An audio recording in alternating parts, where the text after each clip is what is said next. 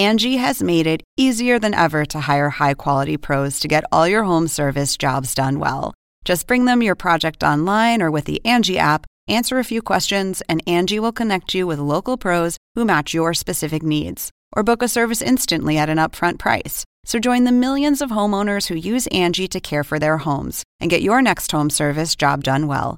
Download the free Angie mobile app today or visit Angie.com. That's A N G I.com.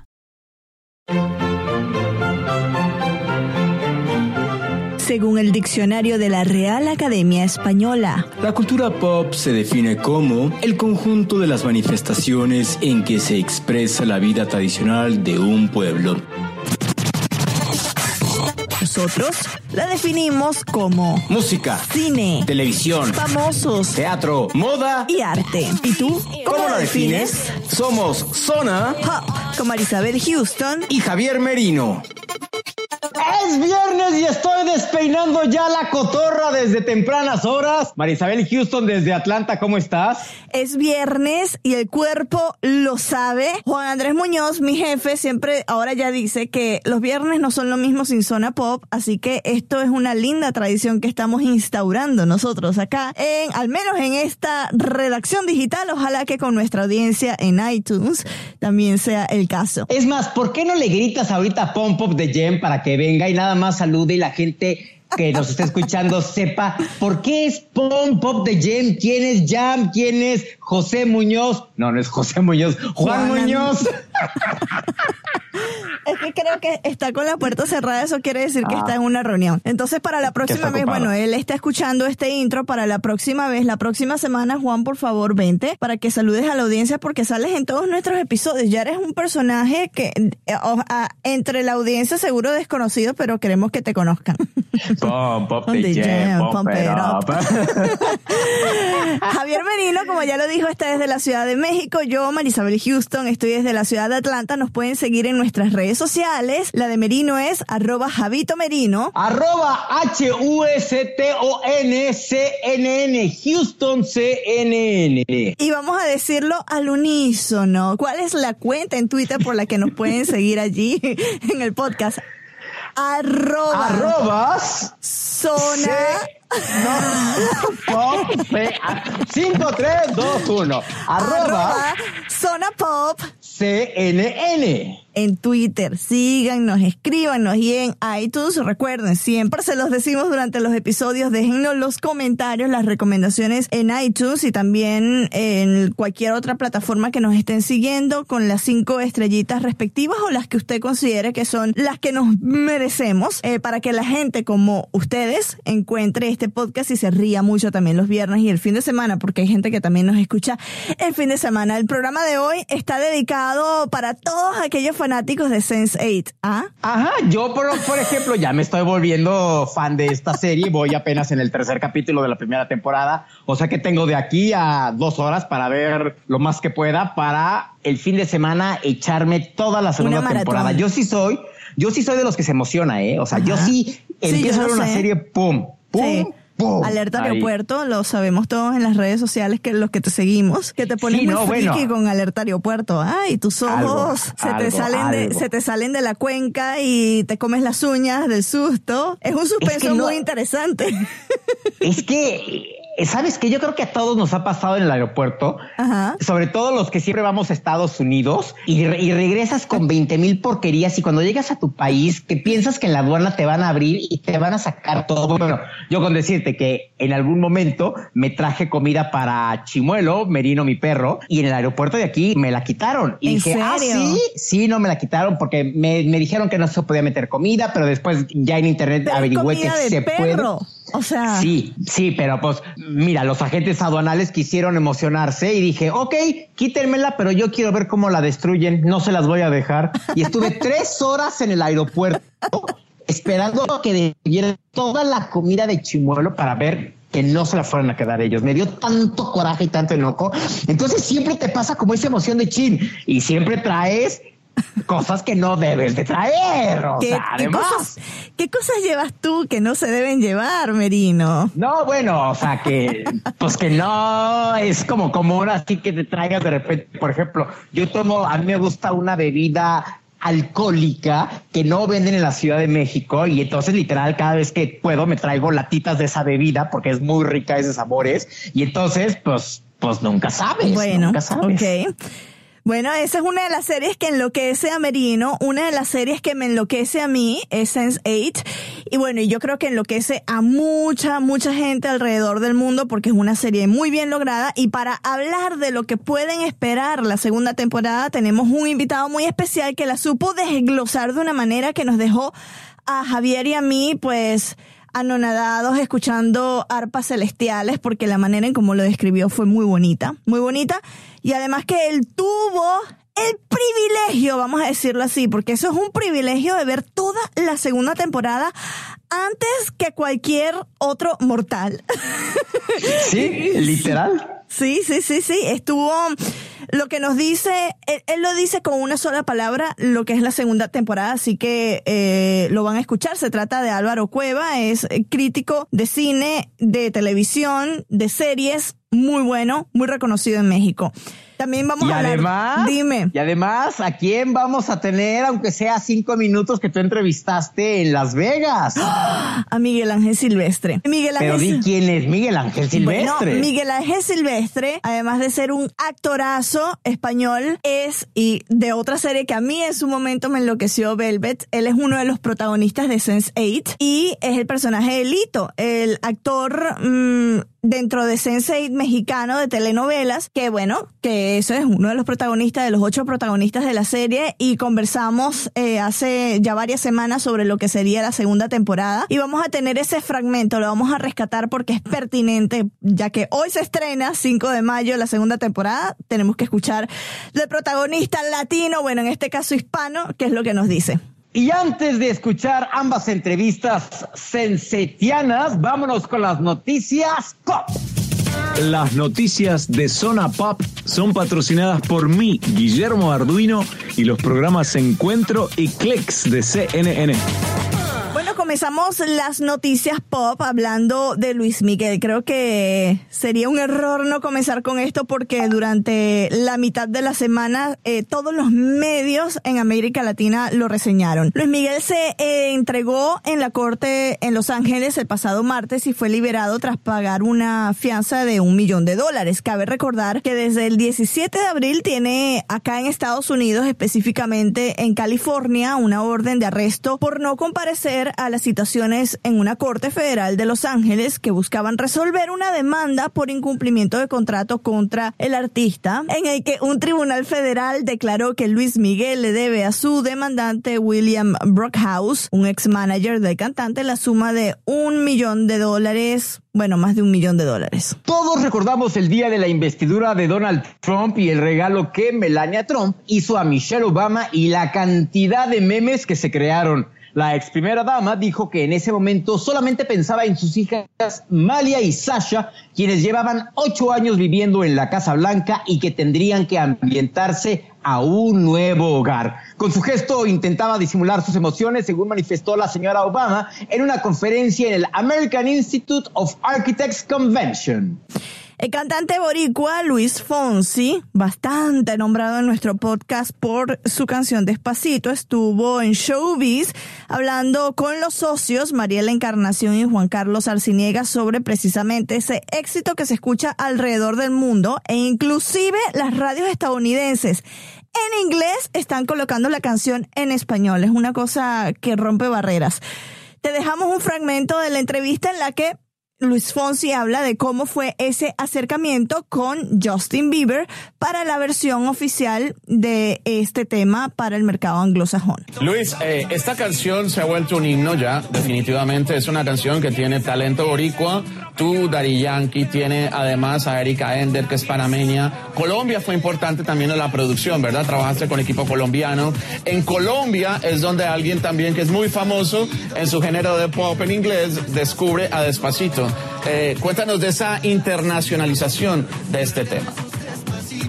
Ah, claro, claro. Eh, sí, importante mencionar a los productores de, del tema porque brevemente los, mencioné ahora, pero Mauricio Rengifo, Andrés Torres, eh, dos jóvenes colombianos que no tan solo producen esta canción despacito, sino mi disco entero y es un talento inmenso.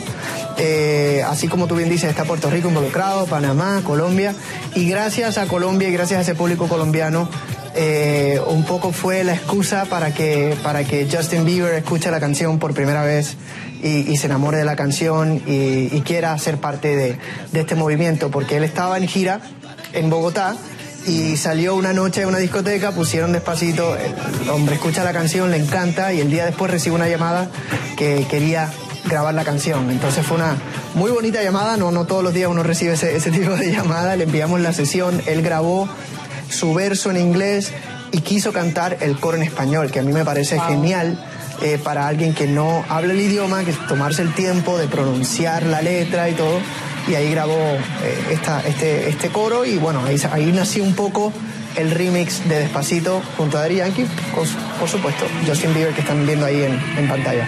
Yo creo que esa fue parte de la gran sorpresa de que Justin Bieber se involucrara también con Despacito, porque una cosa es que cualquier artista tenga el acercamiento con una gran celebridad, decirle te quiero invitar, el artista acepta y bueno, también es un gran honor. Pero cuando sucede como sucedió contigo, yo creo que el honor es doble, ¿no? Hay que destacar que la etiqueta hashtag Despacito Remix con Justin Bieber se convirtió en trending topic o en tendencia en Twitter y también en YouTube, señores, superó rápidamente los 2.5 millones de reproducciones en un poquito más de 24 horas. Sí, sí, sí, fue una locura con tantas buenas noticias en los últimos meses? yo, que, que, sigan, que sigan, yo feliz. Así cualquiera tiene insomnio. Sí, yo, yo me levanto por la mañana rápido a abrir mi, mi mail y a ver qué ha pasado y, de verdad que ha sido increíble desde que se lanzó la canción con, con Justin, agarró otro tipo de velocidad para un mercado general market, un mercado anglosajón que, que aún de repente no conocía mucho la canción, aunque de por sí la canción original ya estaba empezando a sonar en radio americana, eh, ahora sí que entró como, como una bala hasta número 4 en los Estados Estados Unidos hoy día. Eh, y esto también pues es otra, otra puerta que se abre y que, y que nos da la oportunidad eh, a mí, a Dari Yankee, a nosotros los latinos para, para seguir enamorando y conquistando al mundo entero. Y si quieres escuchar y ver la entrevista completa o parte de la entrevista, vamos a decir así, está en Facebook, porque hicimos un Facebook Live, facebook.com barra CNNWE y la otra parte también la puedes ver en cnnespañol.com, nada más vas a o showbiz y ahí vas a ver la entrevista. ¿Qué harías si fueras a Disneylandia y te saludara el mismísimo Jack Sparrow en vivo, en directo y a todo color? Pues nada más y nada menos que Johnny Depp sorprendió a sus fans en la atracción Los Piratas del Caribe al aparecer vestido como Jack Sparrow y saludar a los que iban en el pequeño barco que hace el recorrido. Esto para promocionar el lanzamiento de la nueva cinta de Disney, Los Piratas del Caribe, La Venganza de Salazar, que se estrena el 24 de mayo en todo el mundo. Yo sería una de las que dice, oye, pero Disney contrata unos actores que son igualitos. Pero fíjate que de hecho, cuando empezó la, la, la, pues este serial de películas de los Piratas del Caribe, lo que hizo Disney en todos sus parques fue meter a Jack Sparrow en diferentes escenarios de las atracciones, que obvio se ve como un Robotronics, que son los que todos los que están ahí corriendo en todas las partes. Entonces, en el video que sacan, en una chava cuando lo ve, es así de, ¿Es? ¿No es? ¿Sí es? ¿No es? Y así ves como Johnny Depp en el, papel de Jack Sparrow saluda y platica y al final la gente se vuelve loca al enterarse que en efecto era Johnny Depp en el papel de Jack Sparrow. que sí era. Merino, ¿cómo reaccionarías tú si ves a Mark Zuckerberg tocando a tu puerta diciendo vamos a comernos unos tacos? Lo primero que hago es tomarme una selfie con él. O sea, no sé si se equivocó de casa, no sé si está pidiendo Halloween, pero en ese momento lo primero es saco mi celular y me tomo una selfie. Bueno, la familia Moore, una familia acá en Estados Unidos como tú y yo, eh, ellos sabían que alguien especial iba a ir a su casa, pero no sabían de quién se trataba. Se sorprendieron, por supuesto, cuando Mark Zuckerberg hace la puerta de la casa. Si hay algún despistado que, que, está viviendo en Marte y acaba de aterrizar aquí a la Tierra, Mark Zuckerberg es el cofundador y CEO de Facebook. Llegó al hogar de la familia Moore en Newton Falls, en Ohio, como parte de una gira que está haciendo él durante todo 2017 por Estados Unidos. Se dice que cenaron pollo y pescado y unos canolis de postre, platillos que el mismo Zuckerberg llevó. Entre los temas de los que platicaron estuvieron, por supuesto, la política. ¿Quién no está hablando de política acá en Estados Unidos en filantropía y educación? Yo lo hubiese invitado a comer sushi a Zuckerberg. O mexicano, me encanta la comida mexicana y tú seguro lo llevas a comer unos tacos en Polanco, ¿ah? Unos tacos, sí, por supuesto, claro, por supuesto. O una gringa de carne al pastor con queso y piña. Ay, eso se me hizo a la boca. Google Maps lanzó una aplicación que te puede ser de muchísima utilidad. Puedes recordar en dónde estacionar. Uy, esto está muy bueno porque eso me serviría a mí. Poder recordar en dónde estacionaste tu automóvil. Usarla es muy simple. Solo pulsa el botón azul que muestra tu ubicación actual, por supuesto, esto en la, en la app de Google Maps. Y verás una opción para guardar tu lugar de estacionamiento en el mapa. Esta nota la publicamos en cnnespañol.com en la sección de tecnología y van a tener los detalles desde la A hasta la Z de cómo funciona y yo creo que la voy a empezar a usar porque yo soy de las que ves en los estacionamientos dándole el botoncito de la llave en dónde, en dónde está la camioneta, en dónde está la camioneta. Yo soy una de esas despistadas, lo, lo confieso. Y la siguiente nota está dedicada a Pom Pop de Gem con mucho cariño. El frappuccino unicornio que lanzó Starbucks a principios de abril hizo que las redes no hicieran otra cosa más que hablar de la bebida de colores llamativos. Esta bebida que solamente se vendió en Canadá, Estados Unidos y México, se caracteriza por cambiar de color y sabor al ser removida y solamente estuvo a la venta por tres semanas. Pero, ¿qué dicen algunos consumidores que lograron probarla en México? Aquí lo que nos dicen.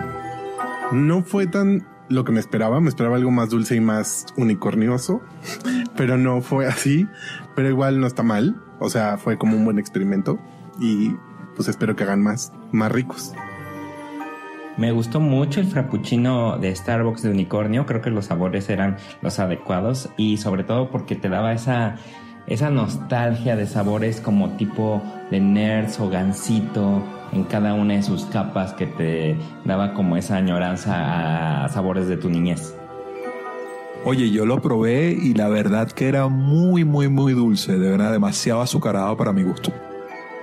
Probé la bebida de unicornio, me encantó, está súper deli, los colores están increíbles, me encantó, ya nada más estoy esperando la siguiente bebida. Eh, la probé, la verdad es que me parece que fue más todo el ruido alrededor y, y un stone de mercadotecnia, más que la bebida fuera espectacular, nada, nada por el estilo. No la volvería a probar, pero, pero el stone fue, fue interesante.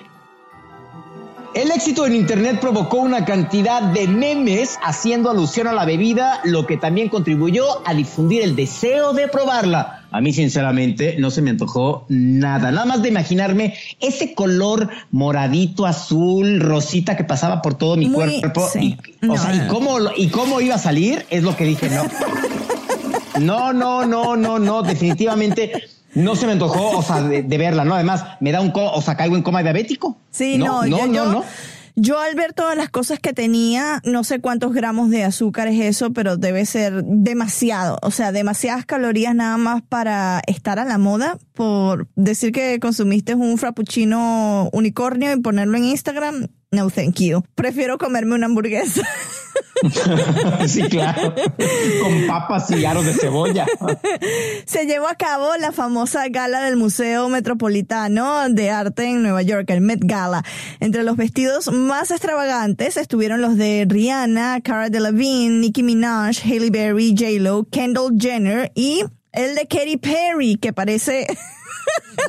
El satánico. Ese es el que se mete en nuestro, en nuestras grabaciones. La resurrección, Y- según Merino, del satánico, que se nos mete de repente en esta cabina. Imagínate ahorita tú que estás así muy ja, que llegara Katy Perry vestida del demonio y se te apareciera atrás de la ventana. o sea, llegó hasta el piso 14 de este edificio. Oye, cada año, para, para los que no conocen mucho esto de la Met Gala, cada año en este evento se recaudan fondos para el beneficio del Instituto del Traje del museo y se rinde un homenaje a un diseñador en particular. En esta ocasión tocó el turno de Rei Kawakubo y su trabajo detrás de Comme des. No sé si lo Así dije bien. No sé si lo dije bien. Ahí Ah, después Arciniegas y Arduino me van a corregir porque ellos sí saben pronunciar estas palabras. Comme des garçons. Con de Perdón. gazón. Por, perdón a, to- a todos los que hablan francés por mi pésima pronunciación. Y ahora sí, a ver, platiquemos de Sense8. Marisabel, fanática de esta serie, ¿por qué te, te volvió loca? ¿Por qué no puedes dejar de verla? ¿Y por qué estás lista y preparada para llegar a tu casa? A tu esposo, decirle que él se cocine, que no te moleste, porque vas a ver la serie. No, lo mejor es, él- es que él, mi esposo, fue el que me presentó la serie. Y como ya lo van a escuchar más adelante, que analizamos esto con, eh, con Álvaro Cueva, que a mí en inicio me pareció muy lenta. O sea, los primeros dos, dos capítulos me parecieron súper lentos y la dejé de ver. Y la volví a retomar como a los ocho meses y ahí quedé. Dije, bueno, voy a ser un poquito paciente, lo bueno se hace esperar. Yo me repetía todo eso, ¿no? Lo bueno se hace esperar, ¿verdad? porque como que no avanzaba mucho, ¿no? Entonces decidí darle la segunda oportunidad y me encantó esa manera en la, en, en la que todos ellos están conectados por algo. Me, me gustó mucho. Yo como productora eh, siempre veo mucho lo que sería el valor de lo que significó hacer una serie, ¿no? Y lo de las locaciones a mí me, me dejan me deja loca. O sea, las, las locaciones es algo alucinante que viajan de un lugar para otro.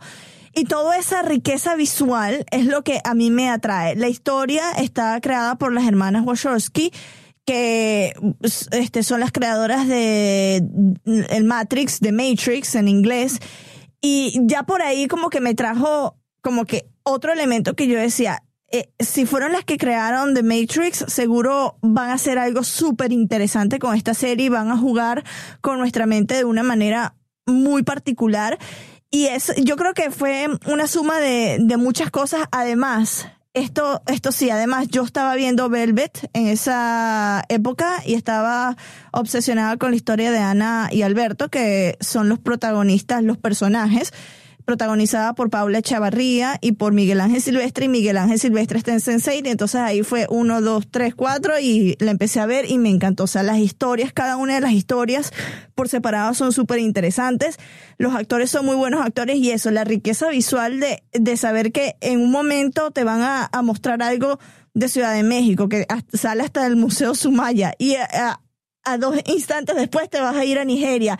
Eh, en 10 minutos estás en Finlandia o en Islandia, creo que es.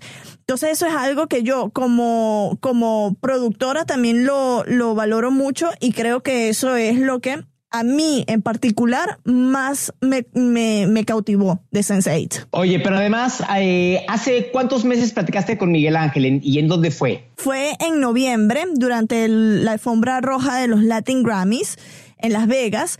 Y mm, ahí justo ya yo había terminado de ver Sense8, la primera temporada. Entonces estaba como que con ese, "Ah, yo quiero saber qué es lo que va a ocurrir en la segunda temporada, ¿no? Y, y él ya había grabado la segunda temporada. Y bueno, esto es lo que nos comentó. Vamos a escuchar lo que nos dijo Miguel Ángel Silvestre de nuevo. Esto fue en noviembre del 2016 en Las Vegas. Miguel Ángel. Hashtag.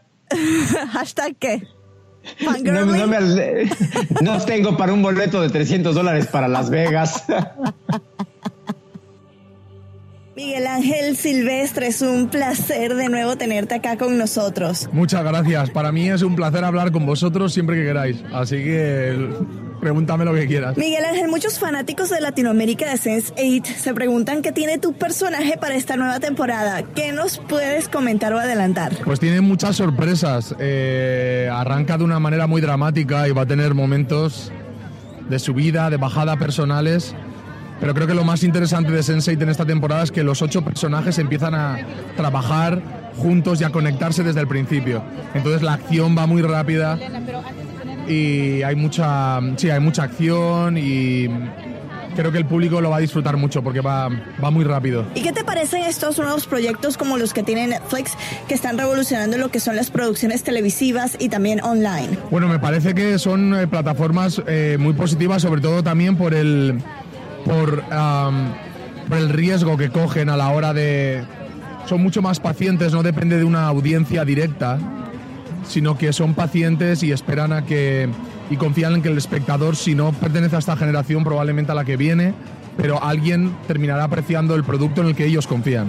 Y eso me parece que es priceless. Te vemos muy activo en las redes sociales y haces cosas geniales en Instagram. ¿Cuál es tu inspiración? Porque son muy divertidos los videos que compartes allí. Me lo paso muy bien, la verdad, y creo que también es, es una plataforma donde uno puede enseñar quién es de verdad. Um, es mucho más personal y yo me lo paso muy bien, así que... Bueno, Miguel Ángel Silvestre agradece mucho a, los fanáticos esa recepción a lo que ha sido Sense8 y de verdad que hace un papel fabuloso y es algo que también eh, Álvaro Cueva en esta parte que vamos a escuchar a continuación de, de todo el análisis que hace él de la segunda parte, que es lo que destaca. Oye, Marisabel, y precisamente hace dos semanas, como muy bien tú podrás recordar, hablamos con Poncho Herrera, el actor mexicano que interpreta a Hernando, el novio de Lito, interpretado por Miguel Ángel Silvestre, y esto es lo que nos dijo de la segunda temporada y el proceso de producción de la serie. Te puedo decir que, y te puedo contar algo que nos pasó. Cuando estábamos leyendo los capítulos de la segunda temporada, había una mesa con todo el cast, con todo el reparto, estábamos en Berlín, y Lana estaba capitaneando esta, esta lectura, y cada vez que avanzábamos con los capítulos, cada vez que terminábamos uno, fueron, fueron dos días casi casi ininterrumpidos de, de lectura de los, todos los capítulos de esta segunda temporada, no dábamos crédito con lo que estábamos, con lo, lo que estábamos leyendo. Te lleva a unos lugares, en unas dimensiones, Lana, y lo digo literal, te lleva a dimensiones, porque prácticamente estás, eh, es una característica de los Wachowski, ellos no, no están a gusto solamente con filmar en el plano físico, ellos acciones a otros campos y toma, unos, toma unas profundidades que estoy seguro que les va a encantar. Ahora tú, Javier, cuando ya tú me habías escuchado durante varias de nuestras conversaciones telefónicas que yo Sensei, Sensei, Sensei, ¿qué es lo que a ti te llevó a ver la serie? Eso, literal, que tanto me hablabas de la serie que dije, bueno, pues vamos a verla, ¿no? Y la empecé a ver y en el primer capítulo dije, esto me recuerda a la serie Heroes que sí. transmitió Universal Channel hace, creo que fue en el 2006, 2006. cuando lanzó la primera temporada. Fue 2006. Uh -huh. Y, y, yo de Heroes era no fanático, lo está que Katy le Perry, seguía. Está entonces, Katy Perry, Katy Perry Met Gala visitándonos en estos momentos. A ver, entonces decías que tú de Heroes eras muy fanático, ¿no? Fanático. Eh, de hecho, en ese momento yo llevaba relaciones públicas de Universal Channel para América Latina y uh -huh. cuando vi en Estados Unidos lo que iba a ser Heroes, hablé con las personas de Universal Channel y les dije, tenemos que tener esta serie para Latinoamérica, está increíble, es algo que hace mucho tiempo no se veía.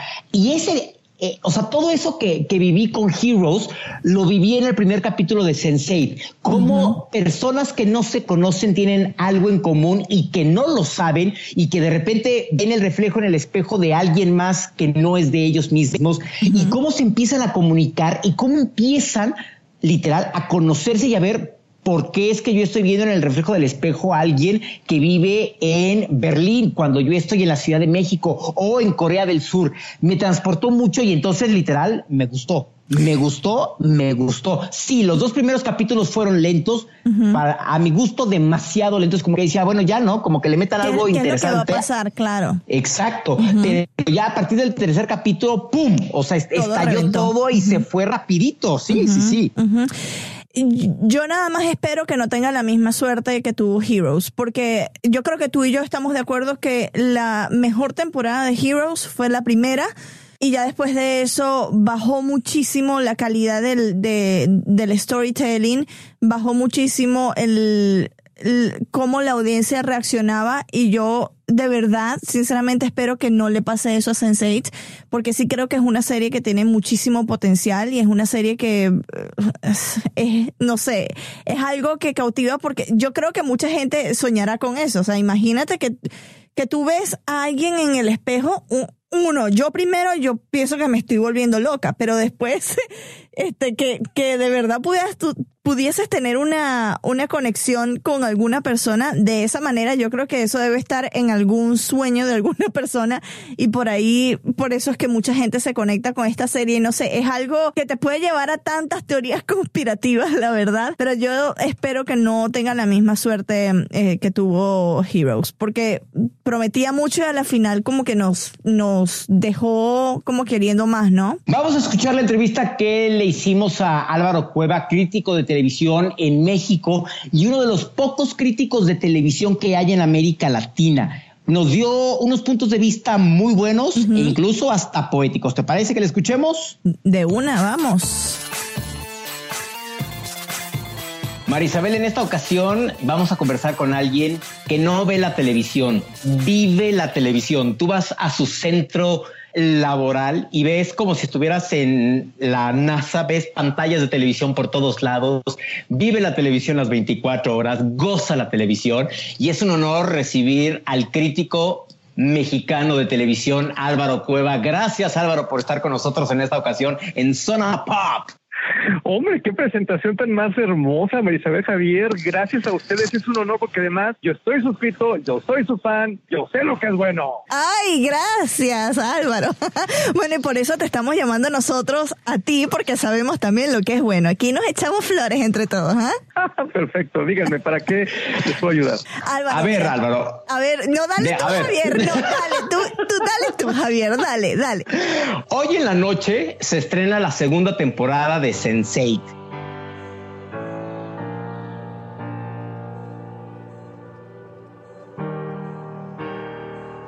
Yo voy a ser sincero, no había visto la serie, no sabía nada de la serie hasta que Marisabel, vuelta loca, decía Sense8, Sense8, Sense8.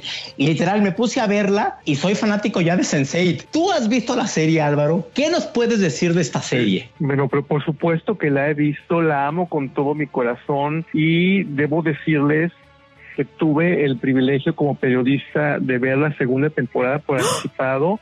No les puedo hablar al respecto porque hay un asunto de confidencialidad muy, muy sólido. Pero lo Cuidado, que Álvaro. Álvaro, te tengo que interrumpir. Cuidado si recibes una cabeza de gallina que viene de Atlanta, porque esa viene de parte de Marisabel. Porque lo que acabas de decir, acabas de provocar que le- se, le, se le pararan los pelos de la envidia y el coraje. No, no, no, ahora sí que eh, es parte de mi trabajo. ¿Qué les puedo decir? Miren, les garantizo que van a observar uno de los ejercicios mediáticos más hermosos del año, ya así, desde ahorita. Sensei es un producto finísimo, bellísimo, entretenidísimo, una serie de acción prodigiosa, pero al mismo tiempo un poema social. Es una propuesta revolucionaria con la que Netflix, bueno, ha cambiado muchísimas cosas. Estamos hablando de la Wachowski ya a un nivel nunca antes visto y miren que ya nos habían regalado más. Claro, y eso es algo que yo le decía a Javier. Los hermanos Wachowski, ellos lograron romper el Matrix del streaming. No habíamos visto una serie que jugara con nuestros sentidos de esta manera como lo ha hecho Sense8, ¿no? Vamos a explicarle al público de qué se trata esto. Por favor, para la gente que no lo ha visto, sí, para la gente que no lo ha visto, Javier lo tuvo que ver porque cuando entrevistamos a Poncho Herrera, tú seguro escuchaste ese podcast, yo revolucioné, yo estaba, "¡Ah, Poncho Herrera es Sense8! Y amo la serie, es muy buena, muy bien lograda, y yo quiero que le transmitas a la gente que no la ha visto, porque explicarla es muy difícil, pero que le transmitas esa emoción de las personas que somos fanáticas de la serie. Les voy a explicar de qué se trata esto. Hoy todos en el mundo vivimos de una manera mucho muy diferente a como vivieron nuestros padres y nuestros abuelos. Hoy, gracias a dif- diferentes circunstancias tecnológicas, estamos unidos, estamos conectados. Sense8 es una obra que parte del supuesto de que los seres humanos estamos más conectados de lo que nosotros mismos pensamos a través de cuestiones mucho, muy superiores.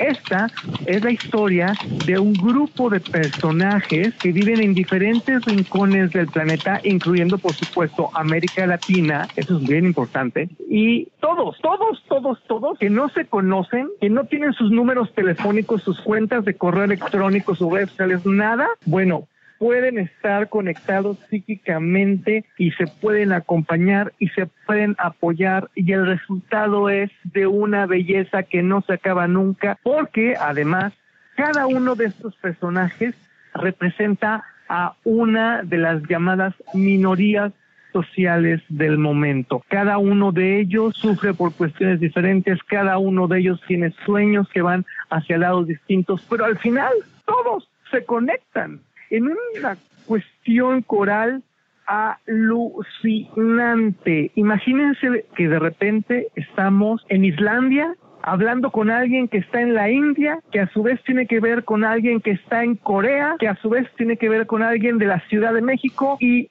se pueden ver y se pueden tocar y se pueden intercambiar. Es ciencia ficción de otro nivel. Cuando vean un capítulo completo de Sensei, su vida cambiará. Te lo Eh, garantizo. Es una cosa muy loca. Yo te confieso, yo, yo soy de las series, a mí no me gustan las series que van un poco lentas, ¿no? Entonces por eso es que las dejo de ver y después las retomo. Esto es lo que me pasó a mí con el primer capítulo de Sensei. Yo dije, ay, está como que muy lento y costó un poquito para que avanzara, tomara como ese momentum en la primera temporada, pero dije, le voy a dar una segunda oportunidad porque todo el mundo está hablando de Sensei y yo necesito ver Sensei. Lo hice y yo no me arrepiento. Qué bueno que lo estás diciendo porque hay un asunto que también le tenemos que aclarar a la gente. Cuando estamos hablando de producciones originales de Netflix, estamos hablando de estructuras dramáticas y de producción que no tienen nada que ver con la de la, con la, de la televisión. ¿sí? En la tele nosotros estamos acostumbrados a que vemos un capítulo y lo vemos todo y están los cortes a comercial o está el corte del capítulo y entonces ya sabemos para dónde van. No, en las producciones originales de Netflix, como tenemos la gran ventaja de este sistema de distribución de contenidos en línea, que es que todos podemos ver lo que queramos, cuando queramos, desde donde queramos, los capítulos están contados de una manera distinta. Muchas veces el primer golpe dramático no viene en el capítulo 1, viene hasta el 4. Por eso la gente tiende a ver maratones cuando mira Netflix, porque está abonándose a esta nueva manera de ver y de hacer televisión. Ahora, Sense8, además, insisto, es una, es una locura que, que, que no te deja nunca. Eh, por favor, déjenme contarle al público una escena para que se den cuenta de la magnitud de serie de televisión de la que estamos hablando. Adelante. Todos, todos, ustedes vivan en Panamá, vivan en Colombia, vivan en Chile, vivan en Buenos Aires, vivan en donde quieran de, nuestra región, tenemos una canción favorita, ¿verdad? Imagínense que están ustedes eh, en su coche, van manejando y están cantando su canción favorita. ¿sí? En ese mismo momento, les juro por Dios, del otro lado del mundo hay una persona que también va en su coche y está cantando su canción favorita y es exactamente la misma que ustedes están cantando en América Latina. Despacito. Y en ese instante, en ese instante, puede ser despacito, por supuesto, puede ser la que tú quieras, pero, pero imagínate nada más la poesía coral que se crea cuando se van conectando todos estos puntos del planeta alrededor de una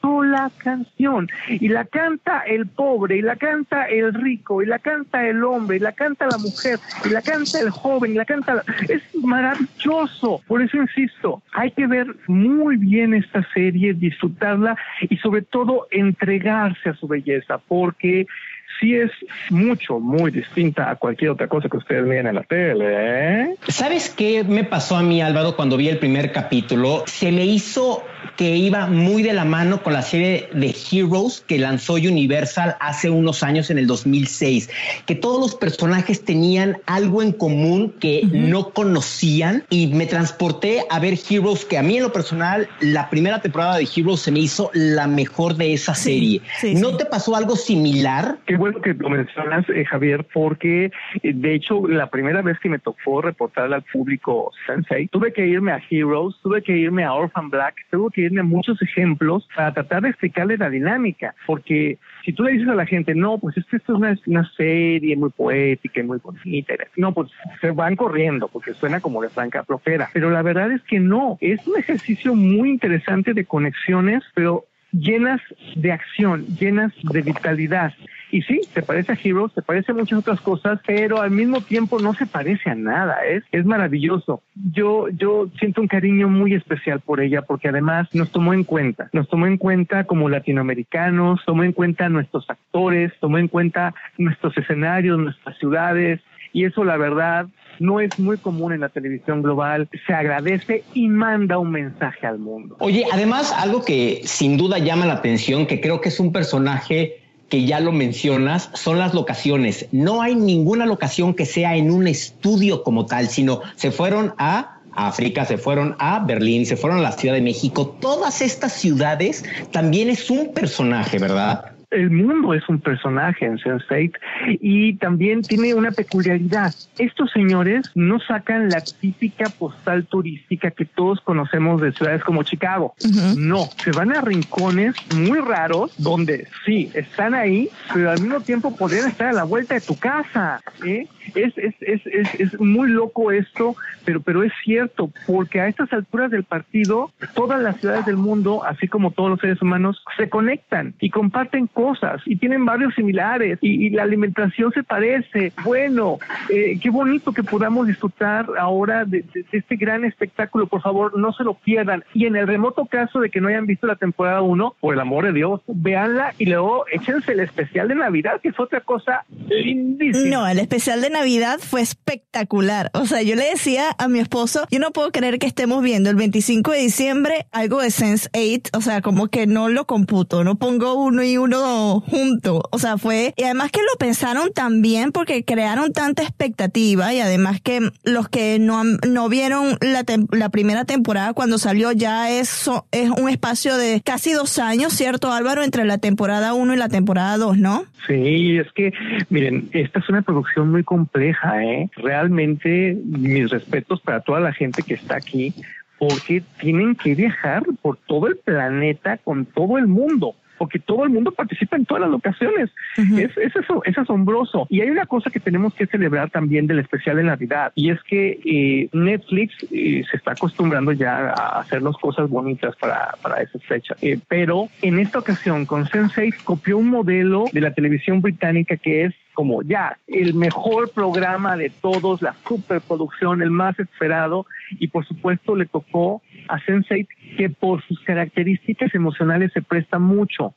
Miren, hay algo que, que, a, las nuevas generaciones, a los millennials y a la generación Z le fascina de Sense8, y es que estos personajes se parecen mucho a ellos, tienden a estar muy a solas, a sentirse solos y a romper esa soledad solo a través de la gran conexión global, no de lo inmediato, no de lo que tienes al lado. Entonces esto les permite crear momentos donde todos estamos con la lágrima en el ojito, no se hagan, ¿eh? ¿eh? Porque de repente alguien cumple años y entonces pues no hay nadie que te cante el Happy Birthday y las mañanitas, no hay nadie. Y estás tú solo en el peor de los infiernos, y no voy a decirles cuáles, pero cada personaje tiene el suyo, y, y, y, de repente, así, porque así son los millennials, porque así es, es la generación Z, aparece alguien del otro continente que comienza a cantar y luego viene otro y otro, y todos estamos juntos en la soledad, tal y como lo vivimos con las redes sociales, pero al mismo tiempo estamos todos abandonados. Es, es, es, es un milagro lo que te dice Sensei. Álvaro, yo, tú hablas de, de, bueno, de cómo también las redes sociales nos están conectando, lo, lo pones a colación en esto lo que ha logrado Sensei y yo quiero hablar de la promoción que está haciendo también Sensei en las redes sociales, que es súper inteligente, que le está llegando directo. Ellos saben cuál es su audiencia, porque por ejemplo estoy ahorita checando el Twitter de ellos que es Sense8 y tienen un apartado en Tumblr que es algo súper, o sea, es súper raro ver a una serie que esté utilizando Tumblr de esta manera, que es para contestar directamente las preguntas de los fanáticos y están también subiendo GIFs o GIF, como lo quieran pronunciar. Eso es un debate aparte. Pero ¿Tú cómo ves la promoción de ellos en redes sociales y cómo le están llegando a los fanáticos de esa manera que eh, yo lo veo y a mí me fascina? Me fascina porque es muy, muy millennial. Estoy convencido de que los señores de Netflix de todo Netflix. Son unos genios para el manejo de la comunicación con sus audiencias, porque ellos que ya rompieron los esquemas tradicionales de la televisión, también lo están haciendo en términos de aproximación con el público. Ellos para cada serie hacen algo diferente, para cada serie de producción propia. ¿sí? Y en este caso, bueno, están conmoviendo a las multitudes porque las están atendiendo directamente. ¿Qué serie de televisión hace eso? Por el amor de Dios, ninguna. Pero además las están atendiendo directamente con gran sensibilidad, con, con mucho conocimiento de causa. Las respuestas son perfectas y no estamos hablando de una sola persona que puede estar en El Salvador, que puede estar en Estados Unidos. No, estamos hablando de todo el planeta porque esto es un lanzamiento global. Es, es admirable, ¿eh? realmente, porque no tendrían por qué estarlo haciendo y lo hacen y lo hacen bien. Álvaro, yo quiero preguntarte de Sense8, ¿cuál es tu personaje favorito y por qué? Es una pregunta profundamente complicada, porque seguramente a ustedes les pasa también. Yo soy un poquito como todos, ¿sí? Tengo un poco de, de, de esta ejecutiva coreana, tengo un poco de este chofer africano, tengo mucho de, de este hombre europeo eh, ladrón, tengo, y por supuesto, todo el tema telenovelero delito. Eh, soy, soy como una mezcla de todos los personajes, todos somos una mezcla de los personajes, pero en el caso de Lito se me va el alma, por una razón que a mí me pega mucho en lo personal, y es que Lito es un hombre telenovelero, ¿sí? Yo nací y he crecido y adoro las telenovelas latinoamericanas. Y hay un momento en la temporada 1 donde yo sí me solté chillando, porque fue un flashback donde se está narrando el nacimiento de Lito. ¿Saben cómo nace Ay, eso, Lito? es, No les eso fue precioso, trama, ¿eh? sí. Es, una- es- es- es lo más hermoso que le han hecho a una telenovela latinoamericana. Lito nace mientras está en pantalla un capítulo de Cuna de Lobos, una de las telenovelas más queridas de México y además una de mis telenovelas favoritas de toda la vida. O sea, bueno, me lo hicieron a mí, Ali. Entonces, eh, caray, ¿cómo no amarlo? ¿Cómo no involucrarse con él? Y además, bueno, todos los mensajes que lleva este personaje porque él tiene un problema por ahí. eh, en fin, ya, ya, lo, ya lo, lo verán ustedes en pantalla. No les quiero echar a perder la experiencia porque sería una grosería. Pero, pero en serio, en serio, estamos ante una obra maestra, ante un título que va a trascender. Tal vez ahorita apenas lo está diciendo el mundo porque solo tiene dos temporadas. Pero créanme, eh, aquí tenemos un título que da para convertirse en algo tan poderoso en, en las nuevas generaciones como lo fue Viaje a las Estrellas, para un momento de la historia, como lo es Game of Thrones ahora. Nada más espérense que pase el tiempo porque está muy jovencita la serie. Y es que no hemos hablado toda la parte de suspenso que hay detrás de esto, porque estamos muy emocionales.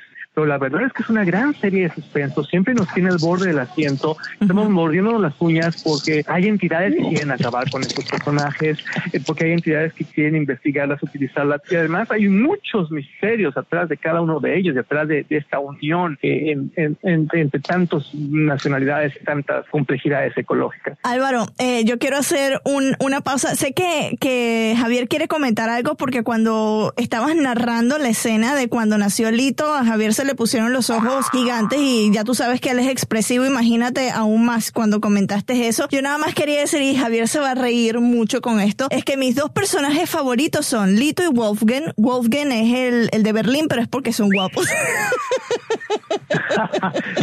Desnudo todo el tiempo. Sí. A ver, ¿qué le querías comentar tú, Javier? No, que, que en definitiva, o sea, yo no he llegado a ese capítulo de Cuna de Lobos, pero sí, Marisabel, esta telenovela en México, yo tendría 12 años cuando salió esta telenovela, o sea, impactó a los mexicanos, o sea, yo 12 años viendo una telenovela, esa ha sido la única telenovela en mi vida que he visto completa, de principio a fin, o sea, marcó, y ahorita que lo comentó Álvaro, o sea, ya quiero que llegue ese capítulo, ya quiero ver quién es el pequeño Braulio en la novela de Cuna de Lobos. Miren, no, y, y, eh, es que hay un asunto que, que yo sí quiero destacar como latinoamericano. Eh, esta es una serie que nace de Estados Unidos y que muy inteligentemente va vinculando a diferentes regiones. Se me hace precioso que hayan tomado de toda América Latina nuestra alma telenovelera, nuestra alma melodramática para exponer muchos de nuestros más dolorosos conflictos sociales. ¿Sí? Eh, porque pudieron haber escogido otras cosas. Pues somos una región rica en, en muchos elementos culturales, pero no, se fueron por el melodrama y es que Lito es en la vida real un actor de telenovelas que hace, por supuesto, títulos como El Señor de los Cielos y todo lo que está de moda ahora, ¿no? Sí. Entonces, eh, es, es muy impresionante que en una serie de proyección global pongan esto de la misma manera, por ejemplo, como se ponen otras cuestiones de salud de África, como se ponen otras cuestiones empresariales de esa Corea del Sur tan progresista, como se pone eh, estos temas europeos de, de, de las mafias y de eh, el terror. No les quiero decir más, insisto, para no echarles a perder, pero, pero qué bonito que nosotros tengamos el componente más melodramático de toda la serie. Álvaro, ¿a ti no te suena que, por ejemplo, esto, esto ocurrió con la película de Cantinflas cuando escogieron a Oscar Jaenada ah, para protagonizarlo? ¿A ti no te suena que hayan escogido a un español para ser el protagonista también de telenovelas en ese mundo de Sense8? Ah, Pero ah, aparte de eso, o sea, Miguel Ángel Silvestre hace su personaje espectacular, es un actorazo, pero tú, tú no ves eh, ¿no te hace ruido eso? A mí en lo particular no, como latinoamericana, pero sé que hay gente que, que es muy exquisita y eso como que no les gusta. No, a mí me, yo lo aplaudo, porque hay un tema que también tenemos que destacar. Miguel Ángel ha participado en grandes series españolas de corte telenovelero como Velvet, y, eh, y, y nosotros eh, de este otro lado del Atlántico tendemos mucho a admirar esas series melodramáticas, ¿sí? Y llegó el momento en que nos unamos como gente que habla español y que nos unamos con España y que nos unamos entre toda América Latina y que construyamos algo juntos. Y, y yo aplaudo este tipo de intercambios como el de Cantinflas y yo aplaudo este tipo de intercambios como el Sensei porque no solo son grandes actores que hacen un trabajo sublime, no, están mandando un mensaje de unidad regional que nos hacía falta, porque de repente estamos muy lejos entre argentinos y venezolanos y mexicanos. No, vamos juntos en el paquete y qué, qué, qué orgullo que eh, sea una producción como Sensei la que también esté contribuyendo a integrar. Álvaro, para cerrar esta entrevista, en una sola palabra, ¿cómo describirías Sense8 segunda temporada? En una sola palabra, qué difícil. Sí. En una sola palabra, poesía. Poesía. Sense8 2 es poesía. Y por favor, cuando piensen en poesía, no piensen nada más en estos versos cursis, no. Neruda. Cuando piensen en poesía, piensen exacto, en, profu- en profundidad, piensen en ideas, piensen en acciones, piensen en política, piensen en revolución. La poesía ha acompañado a la humanidad en sus momentos más difíciles. Este es un momento muy difícil para la humanidad por todo lo que todos sabemos. Es hermoso que un poema audiovisual como Sensei nos esté acompañando, como tantos poemas de tantos grandes escritores acompañaron a la humanidad en sus momentos dolorosos. Álvaro, me dejaron- habla! Ay, no, ¡Qué yo estoy, bonito! yo estoy aquí que saco un violín, na, na, na, na. Pues, o sea, me encanta. Ya eres el invitado, pero estrella para analizar series. ¿Te, te, te quedas con Ay, ese puesto vida, qué de zona pop? ¿Ah? Es un, es un honor para mí porque como se los dije al principio de esta charla, yo los admiro mucho. Me Ay. encanta su podcast, estoy suscrito, lo escucho mientras estoy corriendo. Bueno, soy tan feliz y bueno, que me inviten, caray, qué barbaridad. No, para nosotros es un honor tenerte, de- para nosotros es un honor tenerte acá, además que, bueno, tu trayectoria muy reconocida nos da el aval de tener a alguien conocedor de las series, consumidor de las series, que habla con propiedad y bueno, y la gente que, que, que, que lo duda escuchen este podcast, pues, para que vean cómo habla de Sensei, qué espectáculo, ya, ya, ya yo quiero prender el televisor, poner Netflix y ver la serie y que capaz que me veo toda la segunda temporada del viernes por la noche, pero no creo que lo voy a hacer porque yo quiero que dure así como el, el chocolate bueno, ¿no? Que uno trata de alargar la cuestión para que dure más. Mil gracias Álvaro, esta va a ser la primera de muchísimas oportunidades que te tengamos acá, pero antes de despedirte quiero que le digas a la audiencia en dónde te pueden encontrar en las redes sociales. Gracias a ustedes. Estoy para servirles como arroba Álvaro Cueva en Twitter y eh, Álvaro Cueva TV en Facebook e Instagram.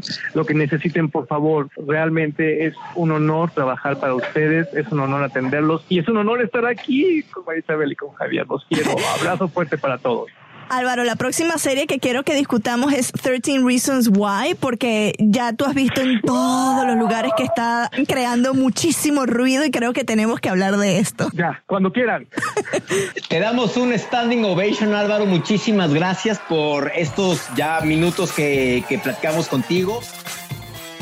Bonita la entrevista, ¿no? Nos dejó como en la canción esa que puse,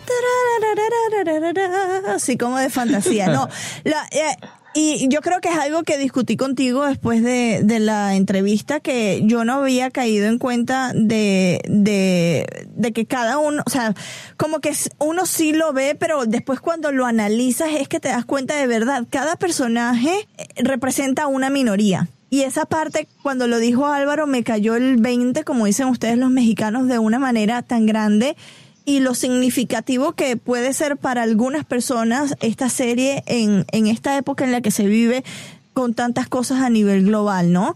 Tal vez por eso también se están está haciendo o está tocando a tanta gente porque se identifican con X personaje. Eso a mí me pareció valiosísimo que lo haya dicho este Álvaro porque yo de verdad no había caído en cuenta. O sea, uno sí lo ve, pero como que no lo analizas en el momento, ¿no? Exactamente, Álvaro, muchísimas gracias por esta colaboración. Sabes que tiene las puertas abiertas no, en ya va a regresar. Él va a regresar porque vamos a hablar de 13 Reasons Why, que es otra serie de Netflix que está creando muchísima polémica. Pero ¿sabes qué? Más allá de que Álvaro nos dé su punto de vista de crítico de televisión, yo quiero saber cuál es el lado popero de Álvaro Cueva. Ah, no, pero es que él le va, un programa entero le vamos a dedicar. Porque Así es un que Álvaro personaje, Cueva, claro. Ve, vete preparando para el interrogatorio popero que te haremos.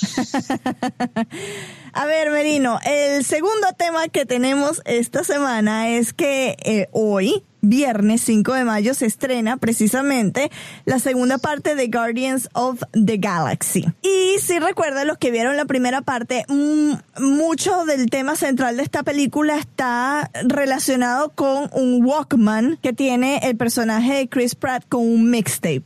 Merino, ¿tú te recuerdas cuando usabas los cassettes y los Walkmans?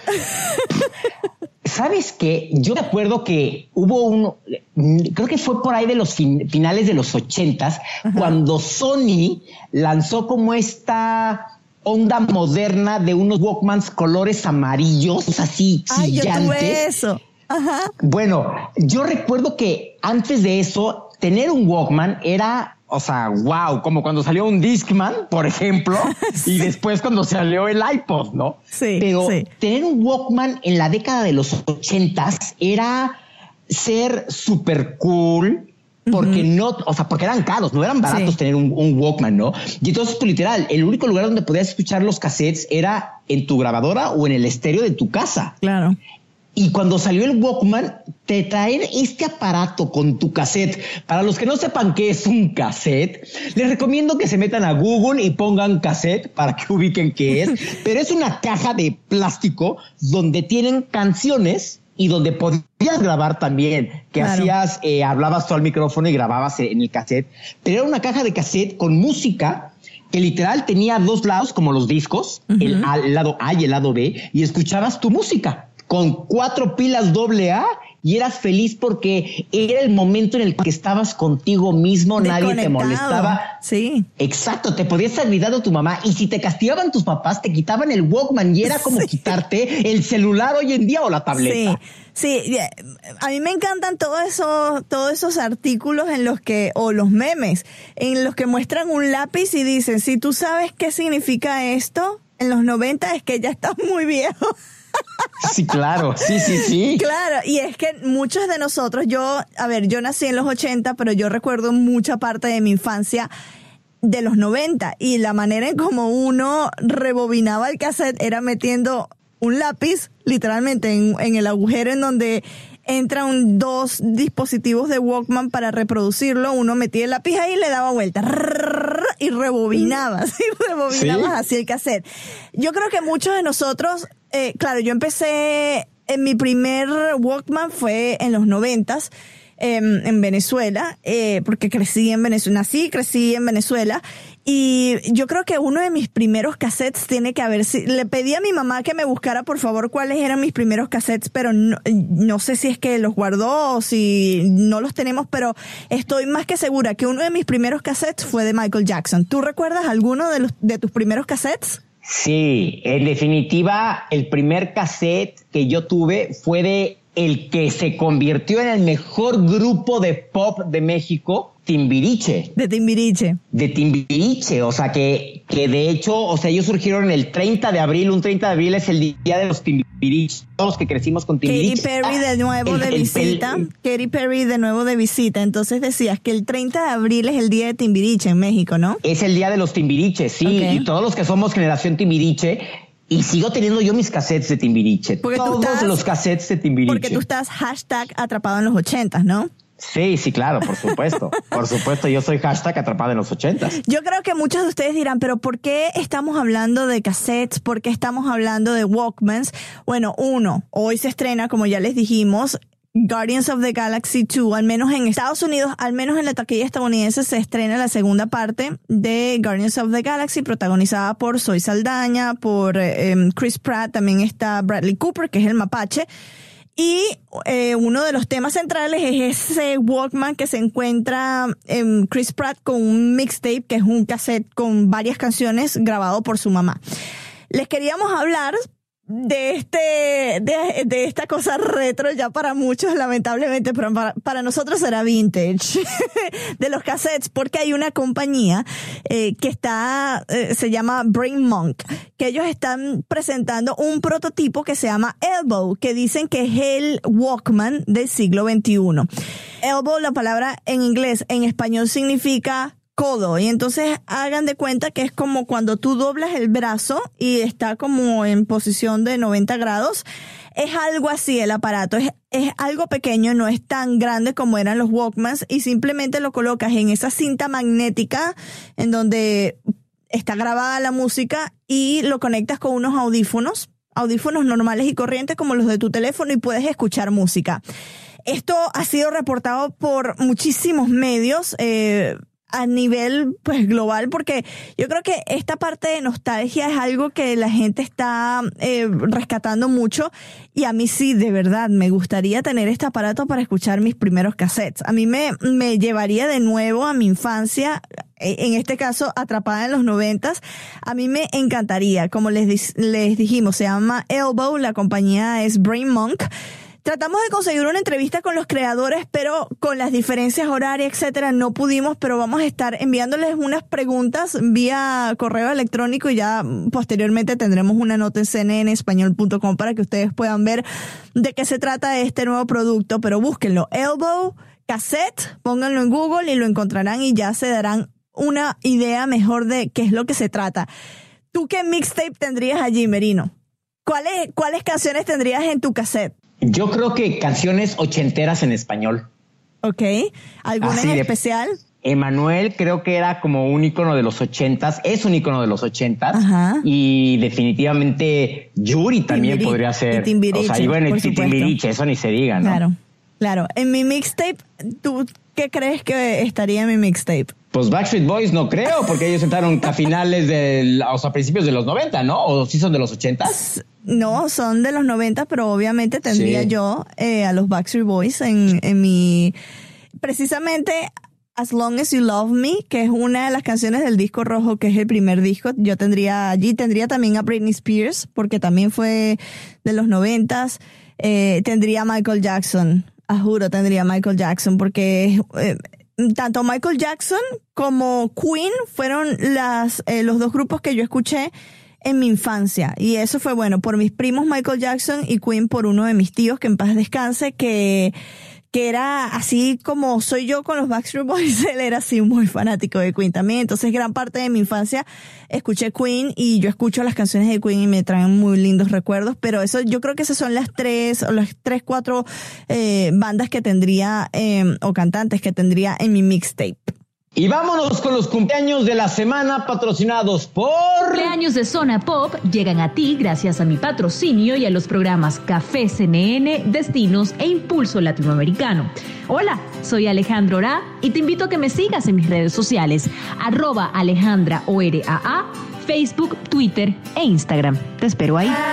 El 8 de mayo, el único cumpleañero famoso y conocido, Enrique Iglesias, que cumple 39 años de edad. Enrique, feliz cumpleaños. El 9 de mayo, la actriz Rosario Dawson, Dave Gahan, líder de The Patch Mode, y Francisca Merino. ¿Es, es tu prima, Merino? No, que yo sepa, no. Y mira que yo me llamo Francisco también, entonces no sé si sea mi hermana gemela y esté abandonada por allá. Francisca Merino, actriz y presentadora de televisión chilena, celebran su cumpleaños. Feliz cumpleaños a todos ellos. El 10 de mayo, Día de la Santa Madre en México, Bono, vocalista de YouTube, y la modelo Linda Evangelista. El 11 de mayo, Corey Monteith, cantante y actor estadounidense quien saltó a la fama en la serie Glee, hubiese celebrado su cumpleaños. Y el cantante Prince Royce, reggaetonero, también pues sí celebra su cumpleaños. El 11 de mayo. 12 de mayo, el actor Emilio Esteves, quien es hermano de Charlie Sheen. El 13 de mayo, el actor Robert Pattinson, que él, él es el de, mm, ¿cómo es que se llama esa serie, esa película? Crepúsculo, Crepúsculo. Crepúsculo, eso. La actriz mexicana Itatí Cantor, Itatí, o sea, Soraya, tienes que venir a Zona Pop, o sea, ella es uno de mis íconos. Soraya, yo ¿Qué quiero ser... besando a la marginal? Yo soy hashtag fan de Soraya Montenegro. El famoso compositor e intérprete Stevie Wonder y el famoso cantante estadounidense, pero de origen mexicano, Richie Valens, quien lanzó a la fama el tema de La Bamba. Para bailar la bamba. Y el 14 de mayo, el famoso Ernesto Che Guevara, Kate Blanchett, Anaí de la agrupación Rebelde y Camila Sodi celebran su cumpleaños. Así que muchas felicidades. Muchas felicidades a todos y esto fue el segmento de los cumpleaños de Zona Pop patrocinados por Alejandra o RAA, como ella siempre dice en sus redes sociales. Marisabel Houston desde la ciudad de Atlanta, muchísimas gracias. Nos escuchamos la próxima semana, ¿te parece? Bueno, la próxima semana la audiencia nos escucha, pero ya yo sé que te voy a tener el sábado en WhatsApp mandándome un audio. Seguramente. Es un gusto escucharte de nuevo, mi querido Merino Merino. Y la próxima cita es para el próximo viernes aquí en Zona Pop. Recuerden que nos pueden seguir en Twitter en arroba Javito Merino. Arroba Houston H-U-S-T-O-N-C-N-N. Y en arroba Zona Pop CNN. Dejen sus comentarios en iTunes. Déjenle saber a sus amigos que estamos acá, que vivimos en una plataforma que se llama iTunes, en una aplicación que se llama Podcast o en TuneIn, que nos busquen como Zona Pop y estaremos aquí, como ya les dijimos, el próximo viernes para deleitarle sus oídos poperos. Hasta la próxima. Adiós.